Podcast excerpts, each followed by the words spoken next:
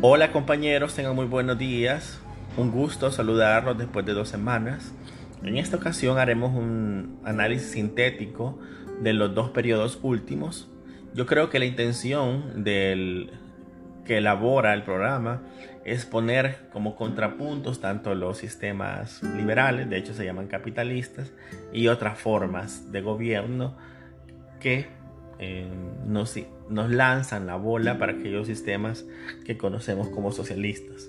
A lo largo del ciclo de los análisis, de los podcasts, de los visionados, hemos observado que definitivamente no hay ningún sistema puro, ni totalmente capitalista, ni totalmente socialista, precisamente porque las constituciones, tal como hemos analizado, son un poco neutras y la mayoría incluye garantías de derechos individuales y derechos sociales. Así que, por muy liberal que fuera, un país deberá hacer concesiones sociales o por muy socialista que fuera un país eh, tendría la obligación también de eh, cumplir con los derechos fundamentales individuales, libertades individuales de los individuos.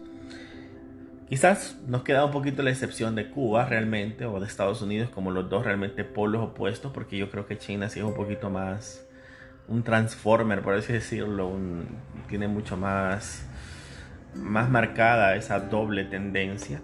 Pero creo que, por ejemplo, Cuba, eh, en una teoría personal, creo que ya estuviera mucho más abierta al mundo si no fuera por, por los bloqueos, incluso por los embargos que ha sufrido, que le han tocado quizás retroceder, avanzar, pero nunca, no sé, creo que no, no prospera en su modelo por, por ese sentido, a pesar del enorme, del enorme índice de desarrollo eh, personal que tiene en su población.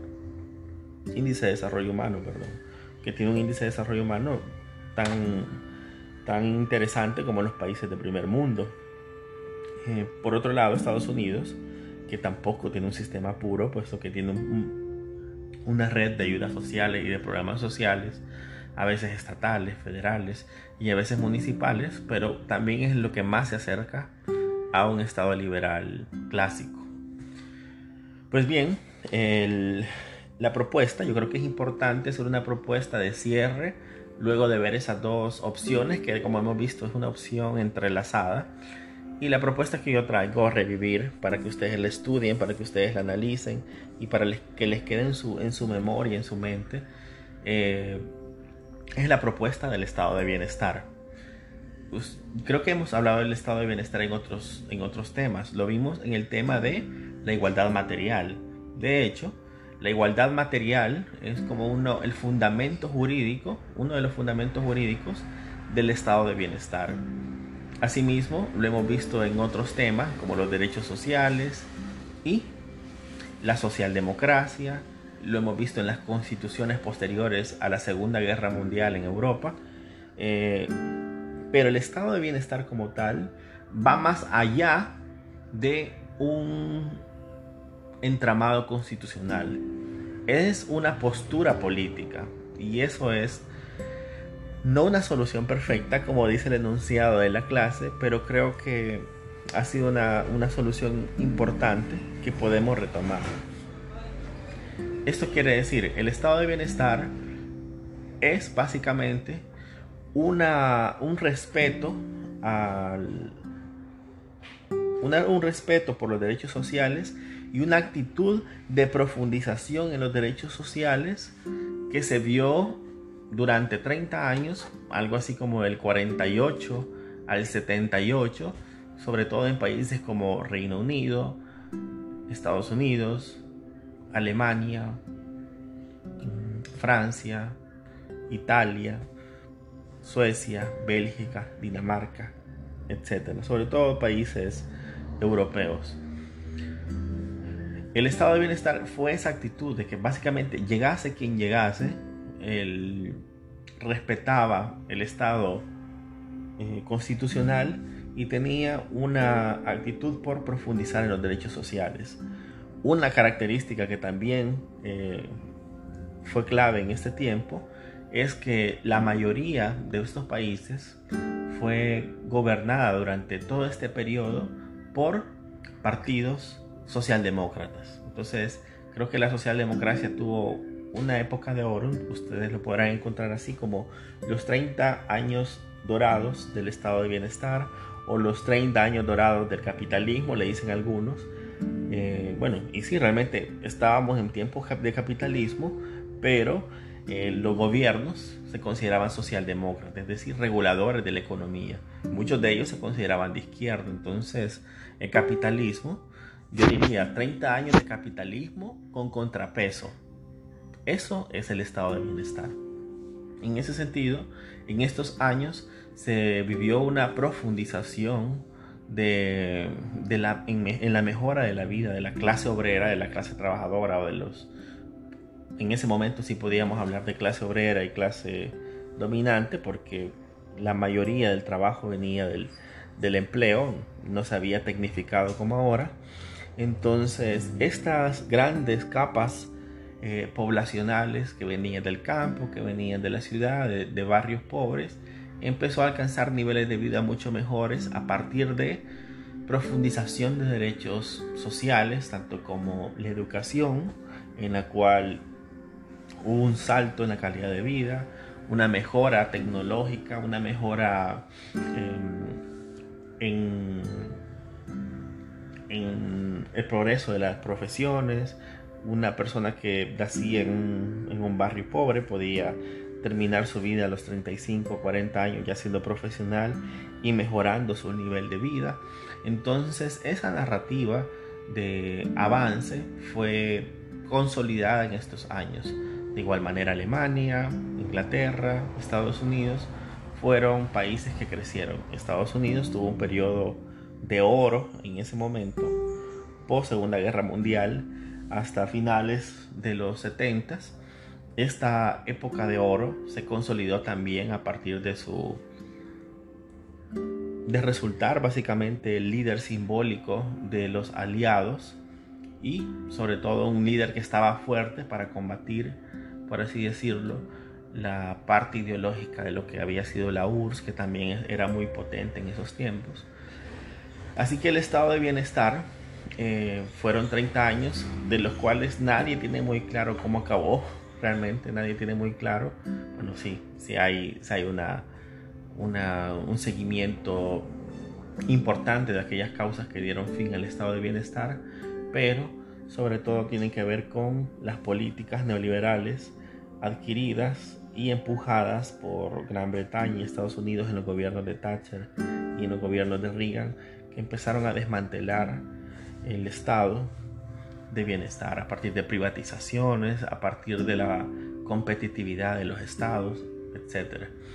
Pero esos 30 años, en esos 30 años, el estado de bienestar también se exportó a la mayoría de países. Es decir, es un modelo que está vigente incluso. Nuestra constitución, desde 1950, la del 62 y el 83, es completamente la del estado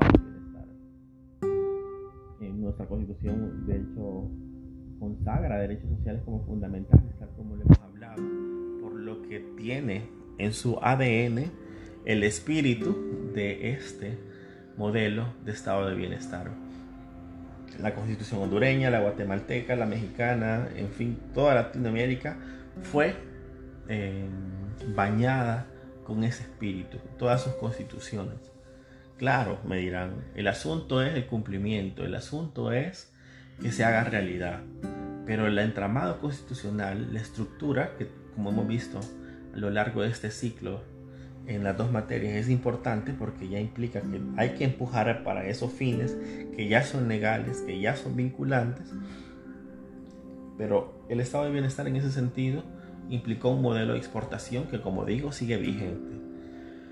Incluso luego de los 80s y toda esta, esta instrumentalización del Estado como poco efectivo, que lo vamos a modernizar, que tenemos la solución al manejar el Estado como algo privado para crecer, para mejorar, para ser eh, más austeros, ocupar menos recursos y ser más efectivos, tal como lo hace la empresa privada. Bueno, eso, ese fue el, el discurso y empezaron a cederse muchos, muchas prestaciones sociales, muchos derechos, privatizaciones, incluso grandes pecados universales como privatizar la seguridad social, como fue nuestro caso salvadoreño. Entonces, si se fijan, todo, todas esas concesiones, todas esas expulsiones del ámbito de lo público, ahora la lucha social, la lucha de, de los grupos contra anticapitalistas o que le hacen frente al capitalismo, incluso a las izquierdas, no tiene que ver con una revolución para cambiar el sistema capitalista por uno socialista o comunista. No, la lucha es por recuperar aquellas instituciones que se crearon dentro del estado de bienestar. Hablamos de la eh, previsión social, hablamos de la seguridad social, hablamos de las pensiones, hablamos de, nuestro caso, de electricidad, de la moneda, bueno, que la moneda no es en sí derecho social, pero tiene un simbolismo de identidad. Hablamos del agua, porque hay países que se han intentado privatizar, otros que está privatizado, como Chile. Hablamos de las eléctricas, de las telefonías, del espectro radiofónico, en fin es, es gracioso porque las nuevas luchas sociales ya no son como en los 70s, incluso los 80s, de cambiar el sistema capitalista por uno socialista, no. Es por recuperar aquellas instituciones desmanteladas en el neoliberalismo que pertenecían a el modelo del estado de bienestar.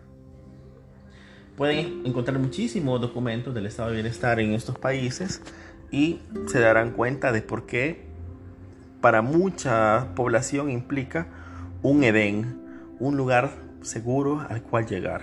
Claro, estos no eran perfectos, tenían muchísimos problemas, pero significaron un salto que en muchas ocasiones es anhelado por muchos de los países, incluso los del primer mundo. Para finalizar, recalcar que nuestra constitución está apta para que se aproveche. Nuestra constitución tiene el espíritu de este, del bienestar, por así decirlo, de estos 30 años dorados, al haber emparejado tanto derechos individuales como derechos sociales, al poner un punto neutro a la competencia política entre los liberales y los sociales los socialistas o socialdemócratas. Entonces la Constitución siempre parte de ese punto cero. Claro, como siempre hemos recalcado, ganando un gobierno, hay que tomar decisiones, hay que, hay que tomar decisiones y decidir por qué tipo de derechos fortalecer. En el caso del estado de bienestar, nunca se descuidan los derechos individuales, ojo, porque siguen siendo sagrados, siguen siendo vitales para garantizar todo lo demás, pero se cree que si no hay un emparejamiento de las condiciones de salida al menos para competir libre y legalmente sin ningún tipo de ventaja estratosférica, si podemos eh, emparejar esas condiciones en el punto de salida, habrían posibilidades de sociedades más justas. Yo creo que nuestra constitución da esa pauta y habrá que ver si habrán partidos, habrán ocupantes de, la, de los gobiernos que quieran anhelar un estado de bienestar, claro, con las condiciones, con las garantías, con las limitaciones de un estado como el salvadoreño, un estado pobre, un estado sin tantos recursos, pero hay opciones. Esa es la última interrogante que queda.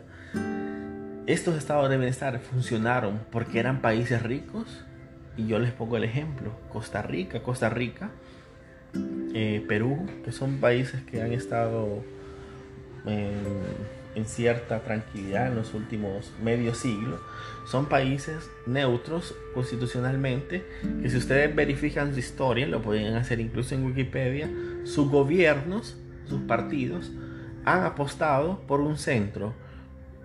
Ha pasado la socialdemocracia y algunos partidos conservadores, la socialdemocracia sobre todo en estos países, y han sido eh, primero más estables políticamente y por otro lado se han fortalecido derechos sociales, se han llegado a niveles de, de desarrollo humano bastante importantes incluso en esta región. Entonces, quizás el cambio, la modificación en el estado de bienestar latinoamericano no sea tan rápido porque no somos una sociedad rica.